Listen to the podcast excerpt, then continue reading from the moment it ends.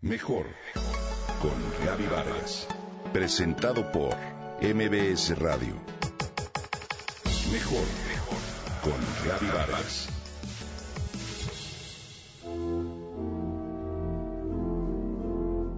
Tuvo una inteligencia superdotada, pero al mismo tiempo una enfermiza curiosidad que lo llevó a un conocimiento general de todo y a una cultura completa. Me refiero a Johann Wolfgang von Goethe. Nació el 28 de agosto de 1749 en Frankfurt del Meno, hijo de Johann Gasper Goethe, abogado y consejero imperial que se retiró de la vida pública y educó a sus hijos él mismo. Goethe inició sus estudios de derecho en Leipzig, pero una enfermedad le obligó a regresar a Frankfurt. Allí, una amiga de su madre, Caterina von Klattenberg, le introdujo en el misticismo. Una vez recuperada su salud, continuó con sus estudios en Estrasburgo. Goethe frecuentó círculos literarios y artísticos. Descubrió a Homero, a William Shakespeare y a la poesía popular. Fruto de diferentes influencias, abandonó definitivamente el estilo rococó de sus comienzos y escribió varias obras que iniciaban una nueva poética, entre ellas canciones de Sessenheim, poesías líricas de tono sencillo y espontáneo, y sobre la arquitectura alemana publicada en 1773. Himno en prosa, dedicado al arquitecto de la hermosa Catedral de Estrasburgo.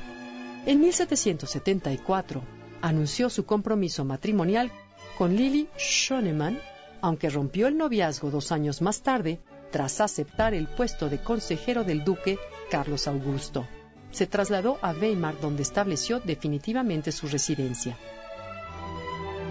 Goethe escribió Las cuitas del joven Werther, publicado en 1774. La inspiración para esta obra la encontró cuando en 1772 hacía prácticas de abogado en el tribunal de Welza, donde se enamoró de Charlotte, que era la prometida de su colega, abogado de prácticas. Ahí también resultó que Karl Wilhelm, otro abogado, se suicidó atormentado por un amor no correspondido. Goethe entonces unió ambas historias para las desventuras de Werther, misma que alcanzó un éxito tan grande que suscitó una epidemia de suicidios adolescentes en semejanza del joven protagonista. Carlos Augusto, heredero del ducado de Sajonia-Weimar, lo invitó a trabajar en un ambiente intelectual y cultural alemán. Su trabajo como consejero privado y sus relaciones con la corte hicieron crecer tanto su conocimiento de los asuntos prácticos como su fama. Tras varios años en la corte, inició un viaje por Italia. Ahí admiró la grandeza del mundo clásico. Viajó a Roma, donde estuvo hasta 1788. Luego regresó a Weimar y tuvo una relación con Christian Vulpuy.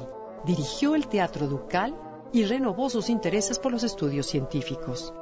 En esta época conoció a uno de los más grandes dramaturgos alemanes, Friedrich von Schiller, gracias a quien Goethe se motivó a continuar con la literatura. Este fue su periodo más productivo con obras como Elegías romanas, Las afinidades electivas y los años de formación de Wilhelm Meister. La muerte de Schiller en 1805 y una grave enfermedad hicieron de Goethe un personaje cada vez más encerrado en sí mismo y atento únicamente a su obra. En 1806 se casó finalmente con Christian Vulpuy, con la que ya había tenido cinco hijos.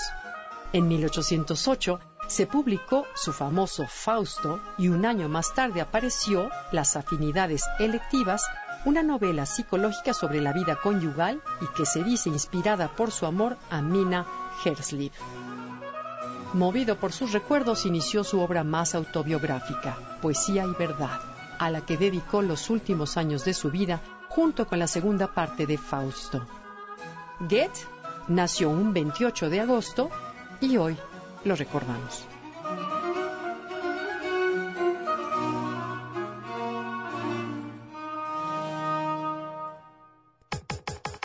Comenta y comparte a través de Twitter. Gaby-Vargas. Gaby-Vargas. Mejor con Gaby Vargas. Presentado por MBS Radio.